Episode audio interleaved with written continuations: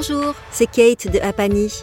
Apani fournit les données sur les applications mobiles les plus précises et les plus fiables du marché. Avec notre plateforme, vous allez accéder au classement, au nombre de téléchargements, au nombre d'utilisateurs et autres données sur l'engagement, ainsi que les revenus générés par des millions d'apps.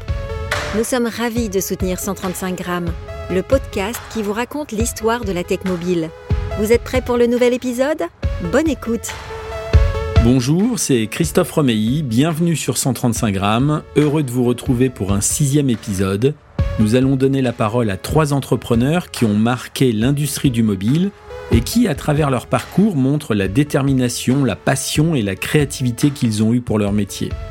La mémoire de la tech mobile a de nombreuses histoires passionnantes autour de la création d'entreprises. Nous allons donc laisser ces trois entrepreneurs nous raconter un bout de leur histoire. On va parler démarrage d'entreprise, de la Chine, des stores et de l'usage des applications, de monétisation, de commission des stores, de levée de fonds et enfin de vente d'entreprise. Vous êtes prêts? C'est parti le business de la technologie, ça veut dire que l'expectation, c'est qu'on peut travailler euh, sur une approche euh, mobile pour communiquer ou faire du commerce ou euh, travailler à un smartphone et que l'ensemble du marché est targetable de, de cette façon.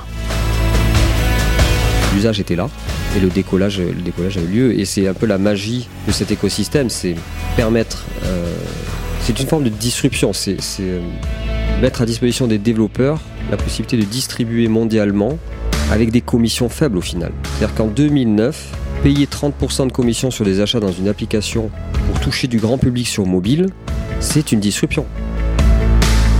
Et donc pendant toute cette semaine, euh, c'est de la négo. Euh, ce qui est compliqué, c'est que bah, les avocats euh, demandent à chaque fois validation en Chine pour savoir si on peut avancer sur le deal. De notre côté, on a la France avec nos actionnaires historiques, Alven Capital et Newfound, qui eux aussi bah, doivent valider certains de nos dégos. 135 grammes, la cuisine de l'industrie du mobile. Présentons les trois entrepreneurs que nous allons écouter. Tout d'abord, Vianney Settini, fondateur de Mob Partner. Je l'ai rencontré en 2008 sur le Mobile World Congress. Il venait de lancer sa start-up. L'idée du départ, c'est l'affiliation sur mobile. Écoutons un extrait de son interview de l'époque. On a créé une plateforme dédiée aux webmasters qui s'appelle Mob Partner. Donc qu'est-ce qu'on leur propose? On leur propose à la fois une communauté, dans le sens où ces gens ont besoin d'apprendre un peu les, rouages du monde mobile. Vont s'échanger des tips à écrire dans des forums. C'est la partie communauté, il faut qu'ils puissent s'exprimer. Deuxièmement, on leur fournit des outils pour créer du trafic mobile. Donc ces gens n'ont peut-être pas forcément des notions de programmation, mais ils ont de l'énergie, ils ont du temps. Donc on leur donne des outils totalement customisables qui peuvent euh, changer les catégories, changer la langue. Le but c'est de leur faire un truc complètement euh, facile d'utilisation. Une fois qu'ils ont créé ça, ils vont s'amuser avec, ils vont créer du trafic. Ce trafic-là, un jour, ils vont se dire, ce serait bien que je gagne un peu d'argent. Parce que ces gens-là sont en Inde, sont euh, en Afrique du Sud, Tu peux rappeler le nombre de ta communauté aujourd'hui Voilà, donc. Active, hein 15 000 webmasters. Actifs. Dans le monde. C'est-à-dire des gens voilà, qui, font du trafic tous les jours par leur site mobile, que ce soit des sites perso, des sites semi-pro ou des sites pro, ça, ça dépend. Le deuxième entrepreneur, c'est Gaël Bonafou, fondateur de Cimob, créé en 2008. C'est une entreprise spécialisée dans le développement de solutions mobiles, web et applications.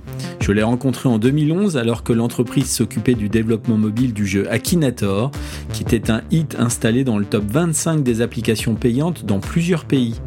En 2011, près d'un million de parties sont jouées par jour sur mobile. Écoutons Gaël lors d'une table ronde sur la conférence lemobile.fr qui présente Cimob et sa rencontre avec le créateur du jeu Akinator, Arnaud Maigre. Cimob qui est une c'est pas une agence mobile, c'est un partenaire. On va dire, on a deux activités. Euh, l'idée de base de Simob, c'est de refaire le monde. Ça arrive souvent euh, dans les startups. Et euh, j'avais pas levé de fonds, j'étais seul, donc on, ne change même pas son quartier sans fonds et sans équipe. Donc il fallait faire de l'alimentaire. Donc la, la prestat de service en France, on fait souvent ça. Et donc j'ai pris mon top Alexa, j'ai pris des sites en français qui buzzaient. Et j'ai dit, je vais aller voir ces gens-là, il va falloir que j'évangélise, que je dise il faut faire du mobile, c'est intéressant. Parce qu'on est à une époque, on est en 2008 quand on crée Simob. Et euh, on est encore avec des agences euh, mobiles qui, contrôlent tout, qui font tout et qui disent c'est très compliqué le mobile, on peut pas en faire. Et moi j'avais l'idée de dire non, non aux éditeurs, il faut en faire, mais on va vous expliquer comment ça marche et, euh, on pourra vous accompagner là-dedans. Donc j'ai contacté Arnaud à cette époque-là, qui était des entreprises unipersonnelles, et Simob et Eloquence à cette époque. Et le contact a pris. On a bien échangé. on était d'accord sur le fait qu'il y avait de la valeur ajoutée et qu'il y avait des choses à tenter à ce niveau-là. Et on va dire que l'activité alimentaire et financière de Saimo a explosé avec Akinator et on a conservé notre activité de R&D. Donc on est sur deux activités, une de service, une de R&D. On, parlera moins de la R&D parce que c'est pas le sujet de, l'interview. Et on a démarré, euh, on a démarré avec un site mobile qui marchait bien. On a un peu testé les modèles économiques. en 2007-2008, euh, c'était pas top, hein, mais il y avait AdMob qui se créait à l'époque, c'était marrant. Euh, puis arrivé l'iPhone et ça a été un formidable moyen de monétiser en fait un service. Et l'application est devenue numéro un sur l'App Store en trois semaines en France, puis en Allemagne, en Espagne, en Suisse. après, c'est parti voilà, dans le monde entier. Mais euh, la démarche initiale, c'était de trier parmi les services web qui marchaient ceux qui avaient une valeur ajoutée sur mobile. C'est-à-dire que beaucoup de gens allaient voir des gens et dire faites du mobile parce qu'il faut en faire. Et euh, ça, c'était une erreur euh, commerciale. Et, la démarche envers Arnaud, c'était de dire les gens vont le prendre, ce jeu, avec eux, ils vont le prendre en soirée, ils vont en discuter. Il y a une valeur sociale qui est décuplée avec le mobile. Et on ne s'est pas trompé. Je ne dis pas qu'on ne s'est pas trompé sur d'autres projets. On signe souvent des gens au démarrage en disant on travaille gratuit, on partage les revenus si ça marche. Il y en a pour qui ça marche, il y en a pour qui ça marche pas. Pour Akinator, ça a plus que marché, hein. ça a couru, on va dire. Et enfin, Bertrand Schmitt. La première fois où j'entends parler de lui, c'est en tant que VP marketing de Zandan en 2007, une entreprise qui éditait des logiciels d'infrastructure destinés aux opérateurs mobiles. Bertrand a lancé par la suite Apani à Pékin en 2010. Il est le leader des solutions analytiques du marché des applications. Il est convaincu depuis longtemps que le smartphone joue un rôle dans la transformation des entreprises. En 2016, lui et ses équipes donnent une conférence à Paris en expliquant à des centaines de marques présentes ce que le mobile apporte dans leur business model. Un changement majeur. Écoutons-le. On est en train de, changer de situation dans le marché des, smartphones euh, et des apps. Euh, il y a quelques années, il y avait des taux de pénétration assez faibles. Vous étiez, euh, vous avez besoin d'être mobile first, mobile only, app only pour vous y intéresser. Euh, aujourd'hui, on a des taux de pénétration de 70 à 80% dans les marchés développés, l'Europe, les US, le Japon. C'est un total de 3 milliards euh, de smartphones euh, à travers le monde. Demain, 2020, c'est 6 milliards de smartphones à travers le monde. 6 milliards, ça veut dire que tout homme, femme, enfant de 5 à 85 ans va avoir un smartphone, un téléphone, un ordinateur puissant avec une caméra, de la géologue, du moyen de paiement, tout ça intégré et quelque chose qu'on a toujours sur soi, personnel, euh, qui est, finalement toujours connecté sur un réseau rapide. Et je pense qu'on n'a pas encore totalement situé l'implication euh, de euh, ce que ça veut dire et de ce que ça va permettre. Et, mais par contre, justement, ce que je suis en train de voir, c'est que depuis ces 12-24 mois, derniers 24 mois, beaucoup de, de plus en plus de sociétés, justement, s'en sont rendues compte, des sociétés mainstream, on va parler plus, qui, qui justement voient l'occasion, quand 70 ou 80% du marché potentiel en Europe euh, a du smartphone et que ça passera à 90 voire potentiellement 100% euh, d'ici quelques années, euh, on peut complètement rechanger son business model. Donc je pense qu'on est vraiment à un stade très excitant du, marché des apps. Voilà, nous avons nos trois entrepreneurs qui vont nous raconter un morceau de leur histoire. Revenons sur Vianney Settini qui nous livre son sentiment sur le développement de son entreprise, de l'accompagnement qu'il a eu avec son associé pour se structurer, le fait aussi de chercher des fonds, d'autant qu'à l'époque très peu de personnes ont saisi ce que le mobile allait devenir et c'est un vrai parcours du combattant qu'ils ont commencé. Il faut comprendre en écoutant Vianney que le monde des startups n'était pas aussi structuré qu'aujourd'hui qu'en 2020. Écoutons-le. Et on se met à créer des, euh, des dizaines d'outils en marque blanche, dans ce même esprit que le classement euh, de sites. Donc ça peut être un annuaire de site, un, système de chat, euh, un système de, vidéo on demand, un système de sondage, enfin tous les outils que un webmaster peut avoir, peut avoir besoin sans forcément connaître la programmation. Donc il vient chez, chez MobPartner, il se crée un compte, et là, il a accès à euh, tous ces services gratuitement.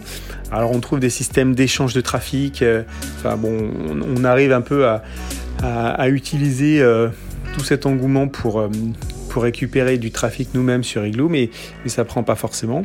et on commence à lancer finalement de la promotion pour des services tiers, type Gameloft, Jamba, et euh, alors encore une fois dans cette optique de marque blanche, on permettait au début de, customiser les couleurs des sites sur lesquels on envoyait, avec des paramètres dans l'URL, enfin quelque chose de très complexe.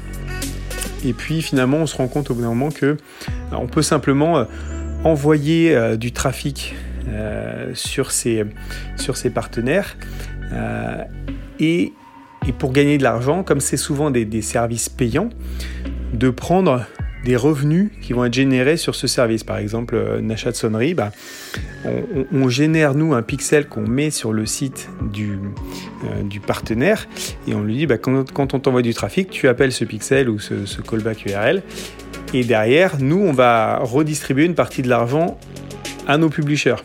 Euh, donc on, met en place ce modèle qui nous semble très intéressant parce que souvent c'est des abonnements très chers, parfois 7-8 euros ou dollars. Et on se dit que bah, c'est au moins euh, on peut envoyer un maximum de trafic puisqu'on on aura toujours un gain si, une vente euh, est faite. Et ça nous permettait aussi de monétiser l'ensemble du trafic invendu de tous ces webmasters. Donc à l'époque, on en avait euh, plus de 40 000 ou 50 000, vraiment dans tous les pays, puisque tous ces gens-là venaient pour tous nos outils gratuits. Et, de là, on se dit que bah, finalement, on, commence à générer pas mal de revenus.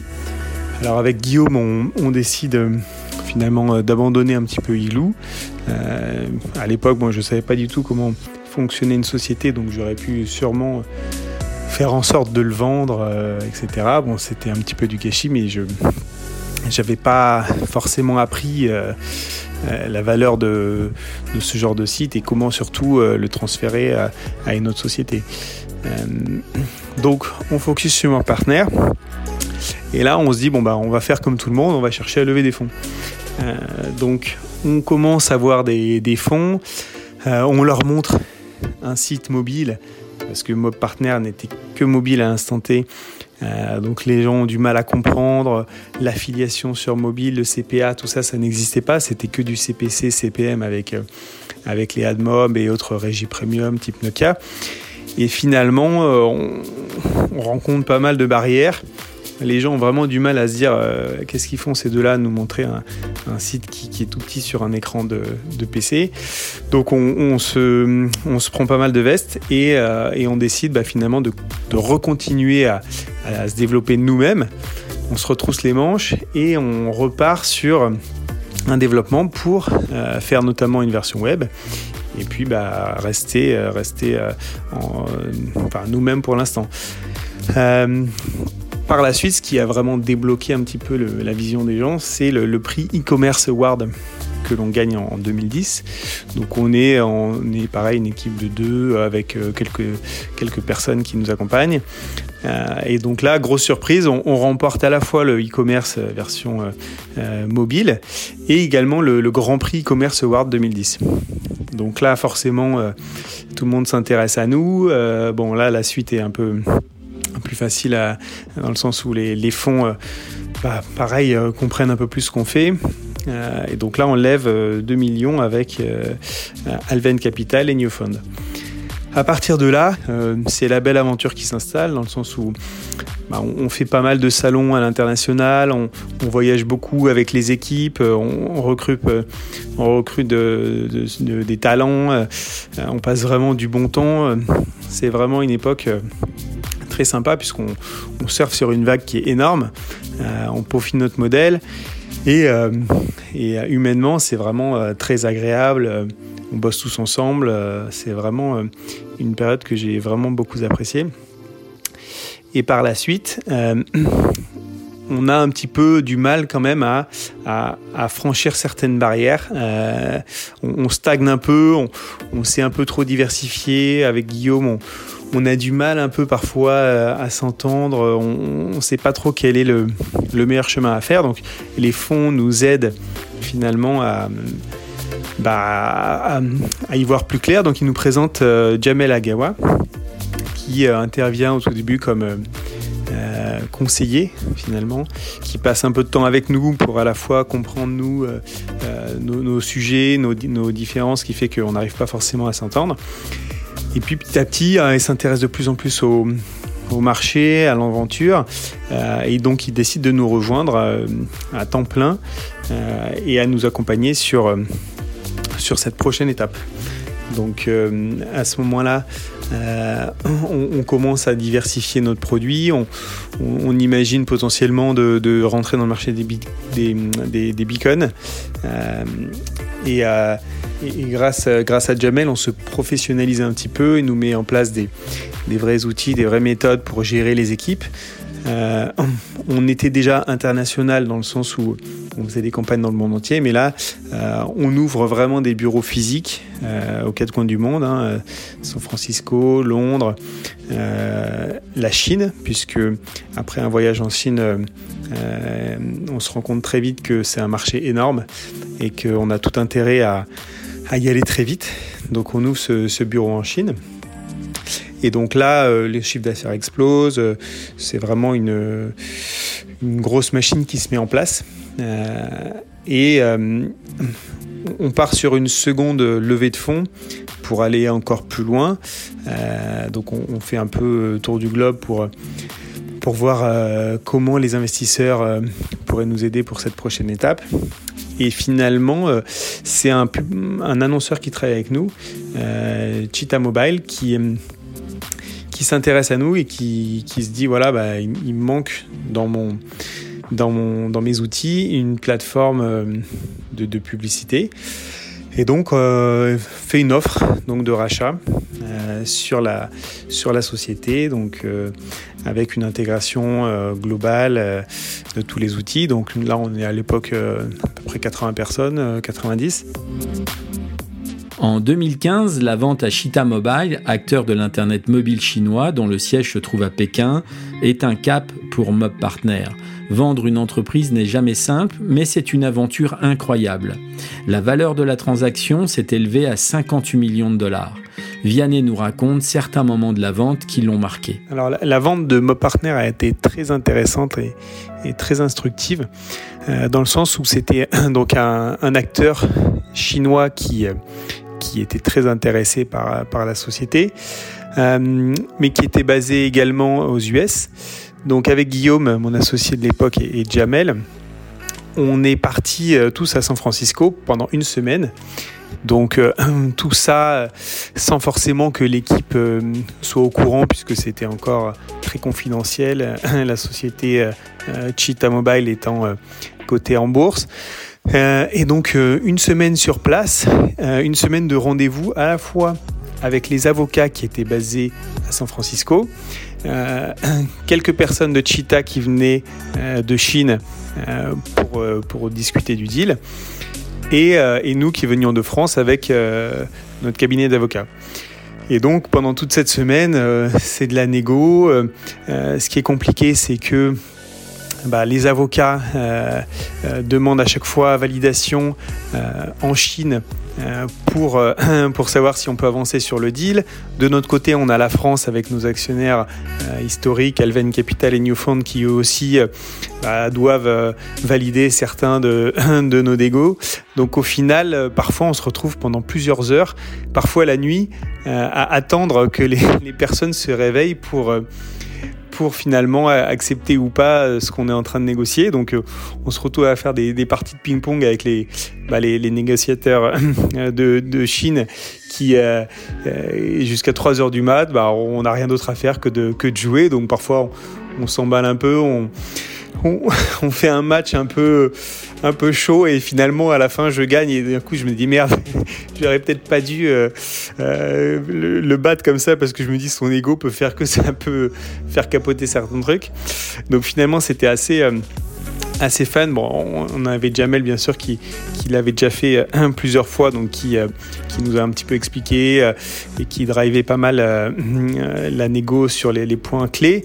et puis et puis nous avec Guillaume qui, qui apprenions beaucoup de de tout ça. Alors nous, on rentrait le soir dans la chambre, on regardait le, cours du dollar, parce que la, vente était faite en dollars et nous, on allait convertir tout ça en euros. Et c'était en, plein... Euh, en pleine explosion du dollar par rapport à la haut. Donc on, voyait ce cours qui montait et on, convertissait ça chaque soir en, voiture Tesla qu'on venait de gagner sans rien faire grâce au cours du dollar. Donc ça c'était euh, c'est des petites anecdotes mais qui font qu'on en garde un souvenir incroyable parce que d'être euh, dans la mecque de, la Silicon Valley, justement à, à, faire partie de tout ça, enfin ça, on était comme deux grands enfants qui, qui vivions un rêve incroyable.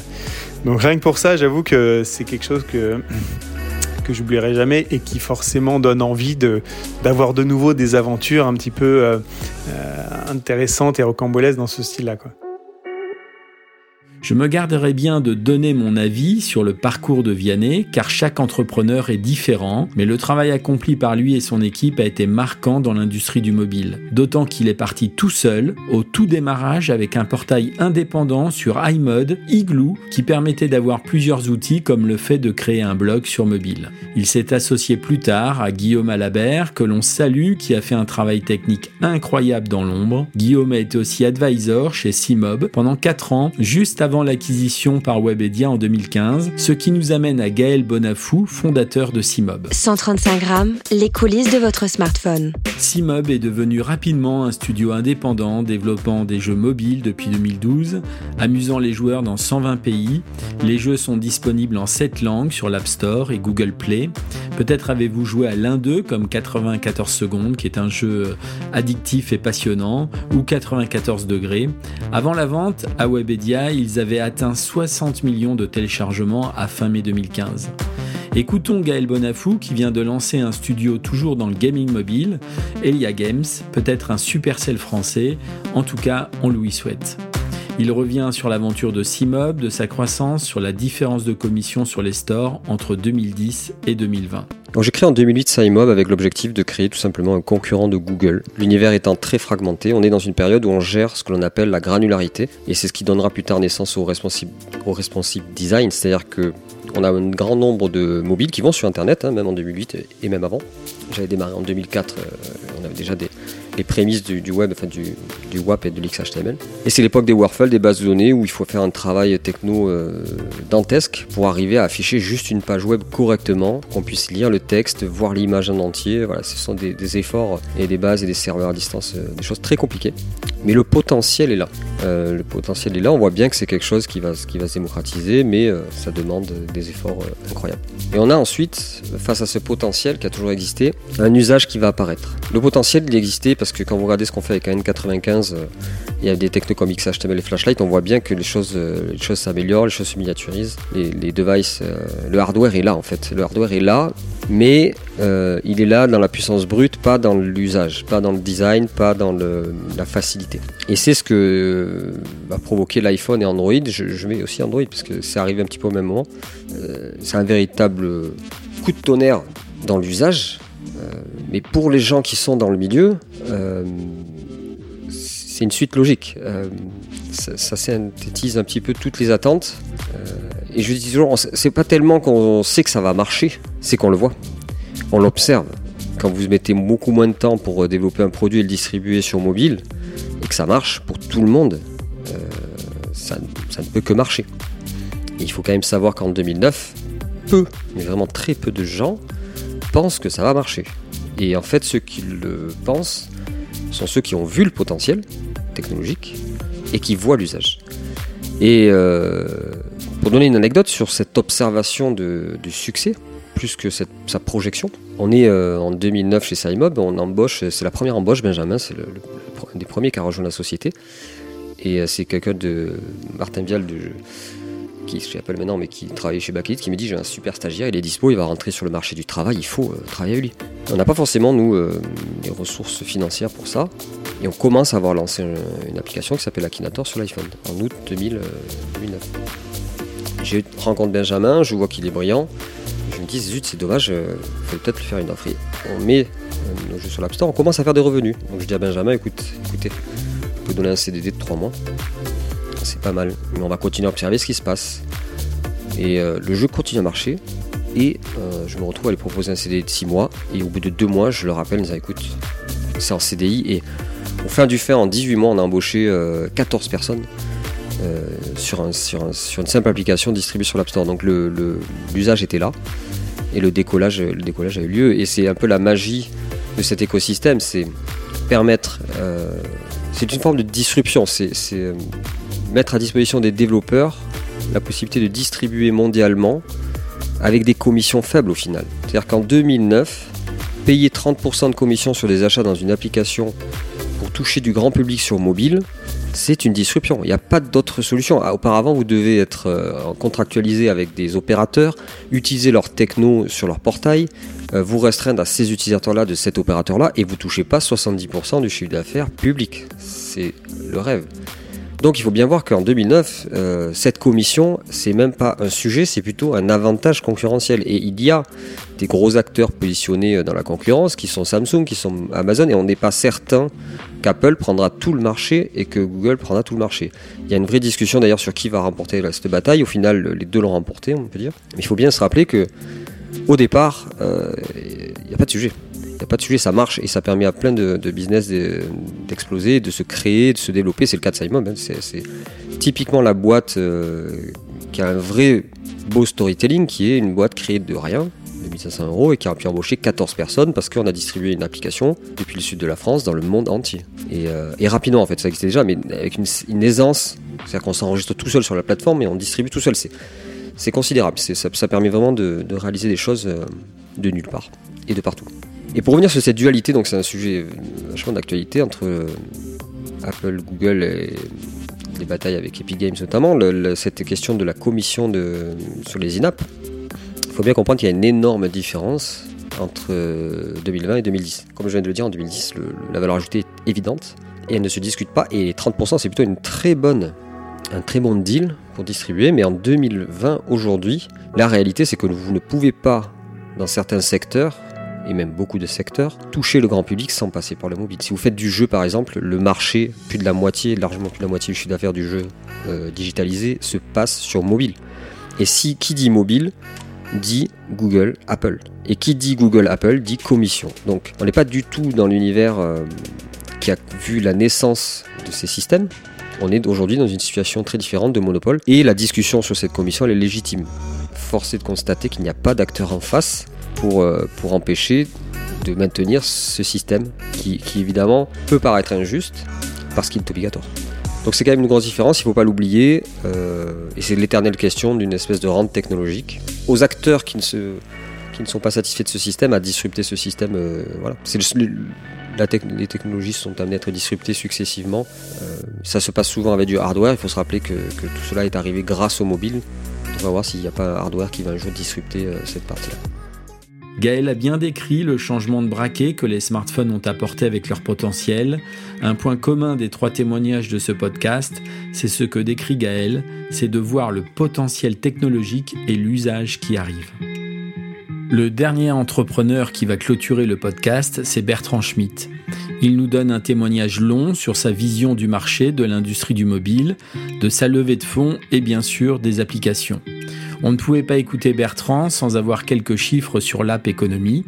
En voici quelques-uns que chaque entreprise qui fait du mobile se doit de connaître. Je vais commencer par partager quelques, quelques statistiques sur le, milieu du mobile et des apps.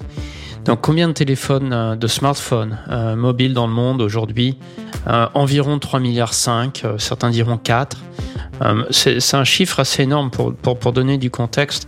Ça veut dire qu'à peu près tous les gens qui ont entre 15 et 70 ans ont un smartphone. Et on peut imaginer, on peut dire que dans les pays développés, euh, Europe de l'Ouest, Japon, Corée, US, on, est probablement à 100% de pénétration des, 10 à, 75, voire, voire 80 ans. Donc ça veut dire qu'aujourd'hui on est rentré dans un monde où l'expectation par défaut de n'importe quelle personne est que euh, son interlocuteur, interlocutrice a un smartphone. Et ça, ça veut dire que pour le, business, le business de la technologie, ça veut dire que l'expectation, c'est qu'on peut euh, travailler euh, sur une approche mobile pour communiquer ou faire du commerce ou travailler à travers un smartphone et que l'ensemble du marché est, est targetable de, cette façon.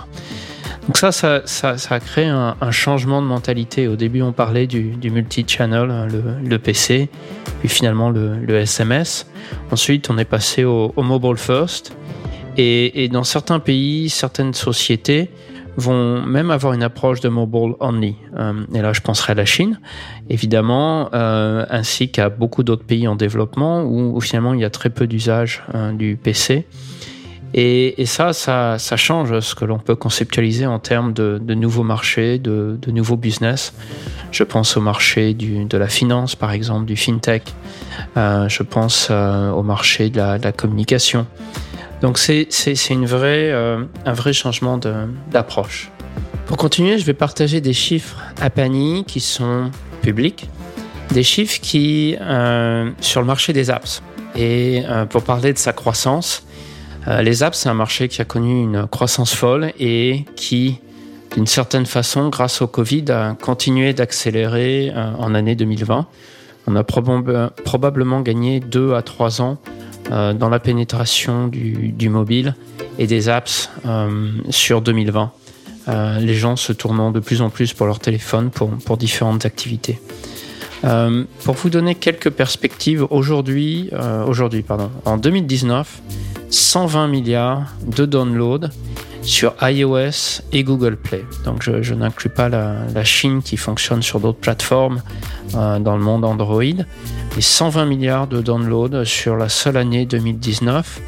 Euh, pour vous donner un peu de, perspective, on était à, la moitié euh, on était à la moitié de ce chiffre il, y a, il y a ça quelques plus de 5 ans. Euh, donc c'est une croissance qui a été, constante d'environ, euh, d'environ 10% par an.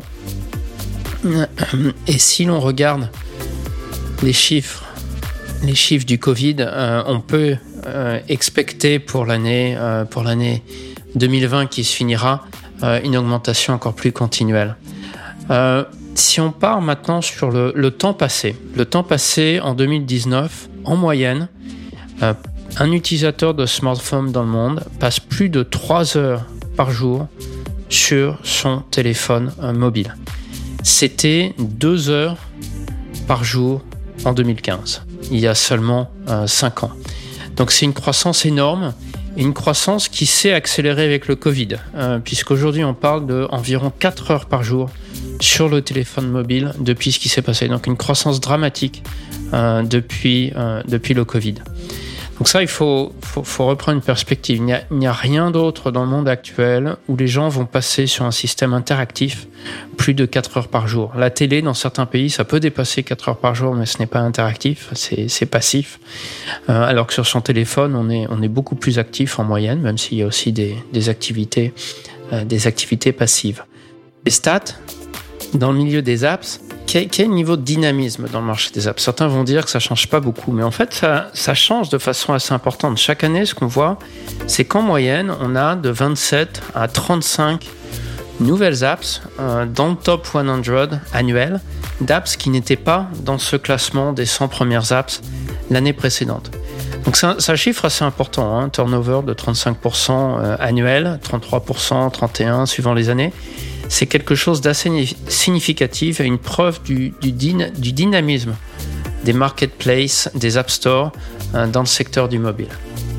Ces chiffres nous montrent qu'il a toujours été crucial qu'une stratégie mobile soit basée sur les données, les vôtres et celles de vos concurrents. C'est la clé du succès. Écoutons maintenant comment il a créé Apani, les freins qu'il a rencontrés au départ, dus à l'écosystème qui était compliqué avant 2007. Il a compris notamment comment l'iPhone a changé les services mobiles et que la distribution sur les stores allait changer le jeu en place. Vous apprendrez aussi que c'est Salesforce qui a donné la marque App Store à Apple. Il revient sur le retard des entreprises dans le mobile avec le changement de point de vue qui a commencé en 2015-2016. 135 grammes, la cuisine de l'industrie du mobile. Moi, je suis entré dans le monde du mobile en 98 avec une société que j'ai montée en France qui s'appelait Arcadia Net Systems. Et on était parmi les premières sociétés à travailler sur le marché du, du WAP, Wireless Application Protocol. Et, euh, et, depuis, je me suis pas arrêté. Je suis toujours resté dans le secteur du, euh, du mobile, de la mobilité. Mais ce que j'ai découvert au fur et à mesure, c'est que ça, ne fonctionnait pas bien. Euh, l'approche WAP était très limitée. C'était pas l'ensemble de l'internet. C'était un subsegment de l'internet. C'était des fonctionnalités très limitées. C'était des navigateurs internet de mauvaise qualité. Et en même temps, les applications auxquelles on avait accès sur des smartphones de l'époque, type Nokia, Ericsson, étaient donc environnement Symbian, euh, mais aussi sur l'environnement euh, Windows Mobile de, Microsoft, les applications étaient très limitées en termes de ce qu'elles pouvaient faire. Ce n'étaient pas des OS euh, complets, entre guillemets, comme on pouvait avoir sur PC. C'est des OS très limités. C'était des applications qui étaient, en termes du UX, qui étaient aussi très limitées. On, avait bah, à l'époque une approche clavier plutôt qu'une approche doigt. Et, et, clairement, ça, c'était un problème sur des petits écrans d'utiliser une approche clavier. Euh, au niveau de l'interface, n'était pas n'était pas ce qu'il fallait, la puissance de calcul n'était pas ce qu'il fallait, mais aussi tout l'aspect distribution des apps, c'était compliqué. On avait des app stores parallèles, des app stores locaux, on n'avait pas de moyens de paiement intégrés euh, faciles. Euh, et, et, beaucoup, euh, dans beaucoup de cas, on devait travailler avec des opérateurs qui étaient les euh, les comment dire, qui servait de gateway à la publication des apps ou de services mobiles. Et, euh, ça, c'était euh, c'était un cauchemar. Hein. Si vous étiez éditeur d'applications de services mobiles, il fallait signer avec une cinquantaine euh, au moins d'acteurs, d'opérateurs dans le monde pour pouvoir valoriser au mieux vos services. Donc c'était très time intensive, ça demandait une équipe dédiée. Euh, je, me souviens d'histoires où il fallait envoyer des fax même à l'époque, l'année 2005-2006, pour, faire valider certains, euh, certains services mobiles.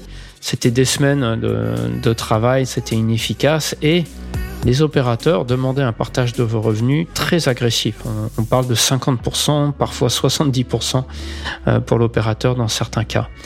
Donc moi, je suis, arrivé à une situation où en 2007, je commençais un peu, euh, honnêtement, à désespérer du marché du, mobile. Et, finalement, deux, choses arrivent. La première, c'est l'arrivée de l'iPhone, qui était un produit assez limité initialement. Euh, si l'on se souvient, il n'y avait même pas de 3G, la caméra était de pauvre qualité.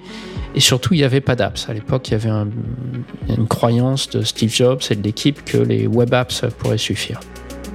Donc, impressionné par euh, les, outils de développement, impressionné par l'OS, impressionné par le, UX du device, mais un peu, mais impressionné du côté hardware et, surtout de l'environnement application. Par contre, en 2008, tout change parce que le, le nouvel iPhone, l'iPhone 3, euh, il est 3G. Euh, incroyable différence au niveau performance. C'est plus un téléphone 2G, 2.5G. Euh, et, surtout des applications, le lancement de l'App Store. Et ça, j'étais, euh, on va dire, un peu sous le choc parce que c'était tellement smart hein, de faire une telle approche. Et, et c'était pas nouveau pour Apple, vu qu'il y avait déjà iTunes. Euh, Amazon, avec son Kindle, aussi avait une approche similaire de distribution de content. Mais c'était la première fois qu'on avait une telle approche pour distribuer des apps, des applications. Et, et, en plus, euh, Apple a rajouté une couche de sécurité très forte, un nouveau modèle applicatif pour euh, rendre ces applications très très très très safe, euh, limitant le, le risque qu'il y avait à downloader une application sur son téléphone mobile. Donc pour moi, quand j'ai vu ce, cette nouvelle approche de safety first et finalement une approche App Store qui permet de distribuer, de discover de, de, découvrir, pardon, de découvrir at scale du, du content, euh, de le distribuer at scale et finalement de monétiser ce content at scale. Euh, J'étais super excité. Pour moi, c'était très clair que c'était le futur de l'industrie des applications, que ça se retrouverait partout, très vite, euh, sur Android, sur la TV, sur le PC, sur le Mac. Pour moi, il n'y avait aucune question. Ayant passé tant de temps dans cette industrie, c'était très clair, dans l'industrie du mobile, c'était très clair que c'était un changement dramatique et absolument nécessaire dans la logique mobile, où on a une interface plus limitée, une expertise en moyenne des gens qui est plus limitée sur comment utiliser un ordinateur.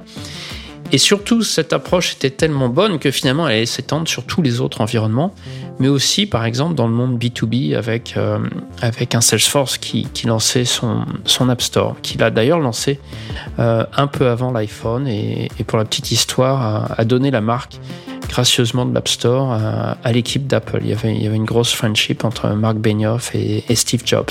Un autre point très différenciant de l'iPhone par rapport à ses compétiteurs, euh, c'était pour la première fois enfin un navigateur mobile haut de gamme, Safari, qui n'était pas une version dumbed down euh, comme pouvaient l'être les autres navigateurs de l'époque. C'était un full navigateur web. Et ça, ça avait aussi une, importance assez énorme à l'époque pour ouvrir le, téléphone, tout en proposant des services supplémentaires à travers, euh, à travers les apps. Et, un autre point qui, par contre, dès 2007 avait été bien fait, c'était une nouvelle approche sur le pricing de l'abonnement mobile. Les abonnements mobiles étaient très, très, très chers avant l'iPhone et, Apple a, réussi à casser ça, à négocier des accords avec AT&T lorsqu'ils ont lancé au début aux États-Unis pour proposer un abonnement 3G en même temps qu'on a acheté l'iPhone à des, à des prix qui pour l'époque battaient toute compétition. Et ça, c'était aussi un changement dramatique. Avant, on avait peur d'utiliser son mobile, d'utiliser de la navigation, de faire de la navigation mobile, de la navigation Internet, du data ou autre.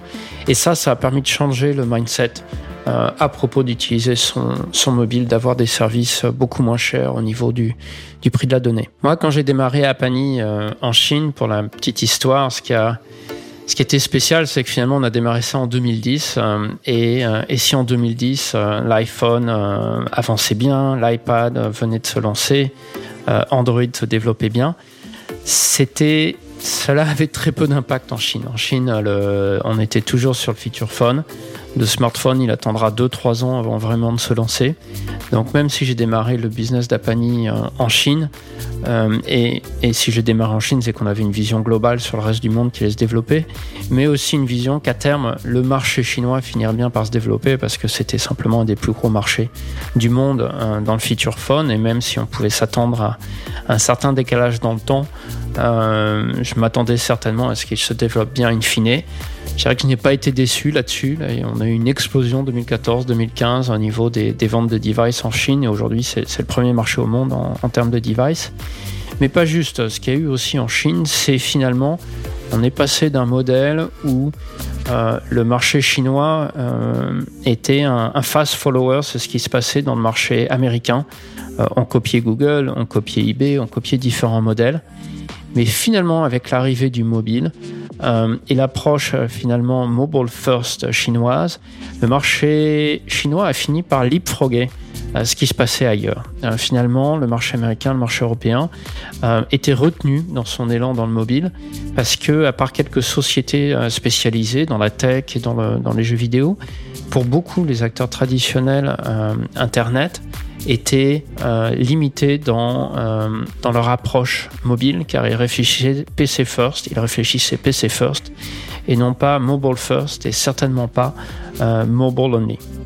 Alors au début, le, marché des apps, c'était plutôt limité à, je dirais, principalement deux secteurs. les grosses boîtes tech, les belles boîtes tech, et le marché du, gaming. Alors évidemment, il y, avait, des plus petits acteurs qui, se lançaient, euh, et notamment dans le gaming, des plein d'opportunités pour des plus petits acteurs, mais, mais pas que. WhatsApp s'est aussi lancé euh, très tôt.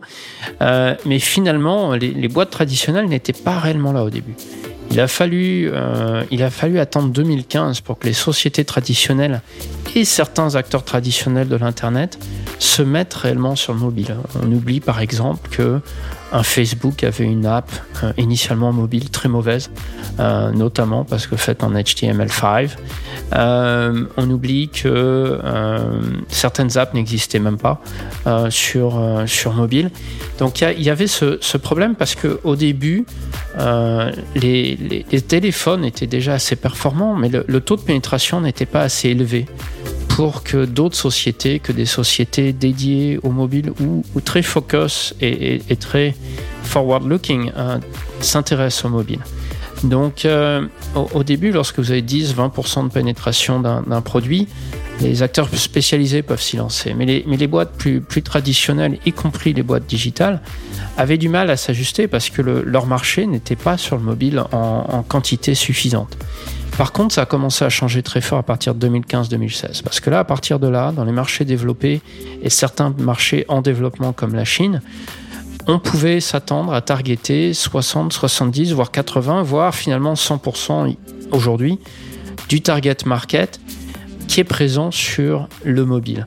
Et ça, ça a été un changement assez dramatique et fondamental, et ça a permis que depuis 2015, les boîtes digitales, puis finalement les boîtes traditionnelles, les banques, les assurances, les, les le retail, l'e-commerce, le travel, euh, se mettre sur, le, sur les apps parce que tout d'un coup, il y avait euh, tous les clients potentiels et les clients actuels qui étaient présents sur la plateforme mobile.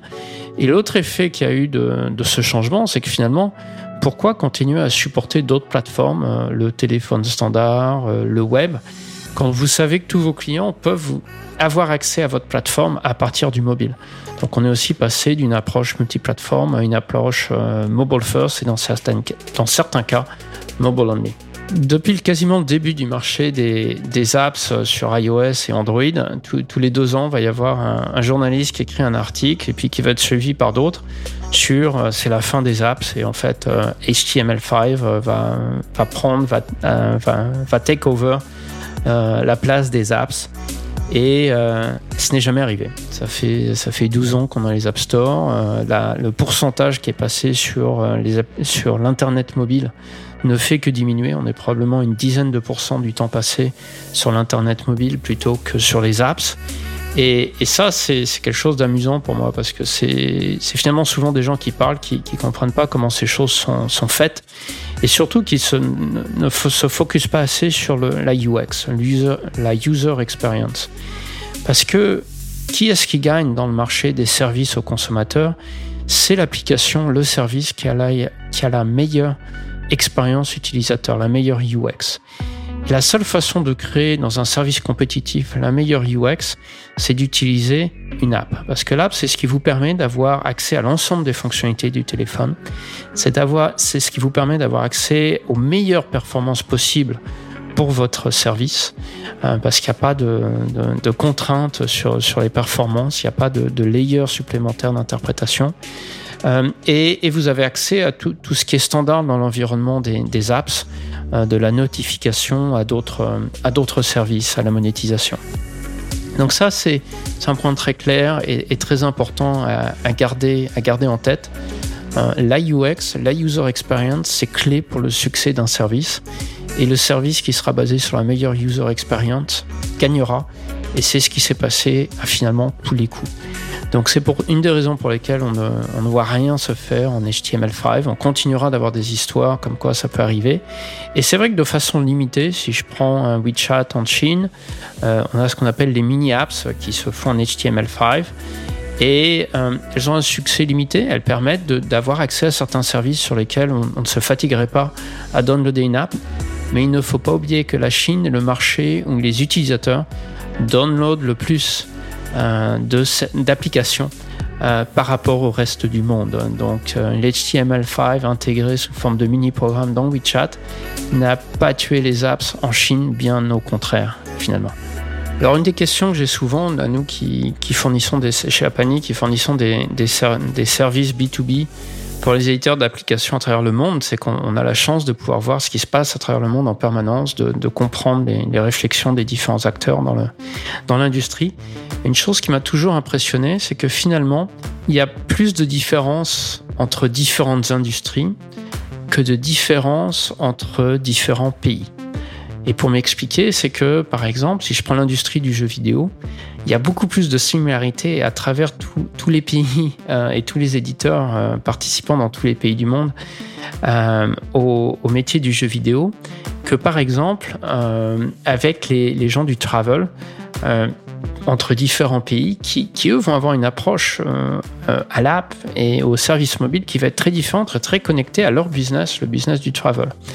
Et finalement, si on a des différences clairement B2C, hein, de pays en pays, la gestion du métier, l'approche métier est finalement très similaire entre les acteurs d'un même métier où qu'ils soient dans le monde par rapport à euh, ce qu'on aurait pu penser. Euh, et c'est vrai que ce qu'on peut penser, c'est ce qu'on voit, l'effet final, l'approche consommateur. On peut avoir un look and feel différent, on peut avoir des canaux de distribution différents, mais finalement, le mindset, l'approche métier est, très similaire euh, entre pays dès lors qu'on est à l'intérieur d'une même industrie. Le dernier volet de Bertrand, c'est l'apport qu'ont eu les différentes levées de fonds sur l'entreprise. Écoutons-le. Alors nous, à Pani, on a levé plus de 150 millions de dollars de différents euh, investisseurs, euh, VC, venture capitalistes, à travers plusieurs années. On m'a souvent demandé qu'est-ce que ça, qu'est-ce que ça apporte euh, de lever euh, en plus de, de l'argent, qu'est-ce que ça apporte d'avoir des investisseurs. Parce que ça apporte, c'est des connexions, c'est une visibilité, mais surtout, je dirais pour nous une visibilité qu'on a vue, notamment qu'on a signé avec IDG en Chine à l'époque, avec Sequoia aux US, c'est euh, une augmentation de la qualité euh, des, des, gens qui veulent euh, venir travailler chez nous, une augmentation du volume de gens intéressés pour venir travailler chez nous, donc de, de l'inbound qui, qui, vient naturellement, et une, facilité de pouvoir accéder à de, plus gros calibres. Donc, pour moi, c'est quelque chose qu'il ne faut pas oublier. Travailler avec des, grands noms, des, belles sociétés, des, bons investisseurs, ça permet d'obtenir euh, un accès à de meilleurs talents, meilleures, meilleures équipes ou qui auraient pris plus de temps, à être euh, recrutés. Voilà, c'est un témoignage passionnant d'un créateur de start-up en 2010.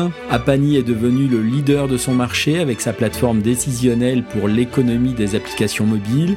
Ils sont présents dans 11 pays avec des centaines de clients, avec une équipe de 400 collaborateurs et ont dépassé les 100 millions de dollars de revenus.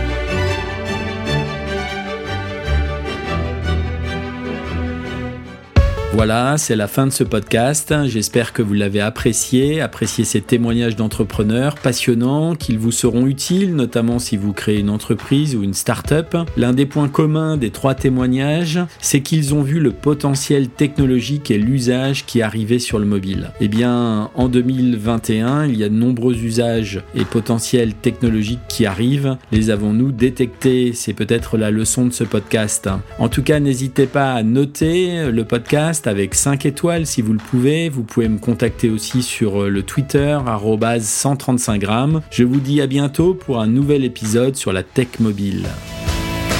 135 grammes, les histoires de la tech mobile.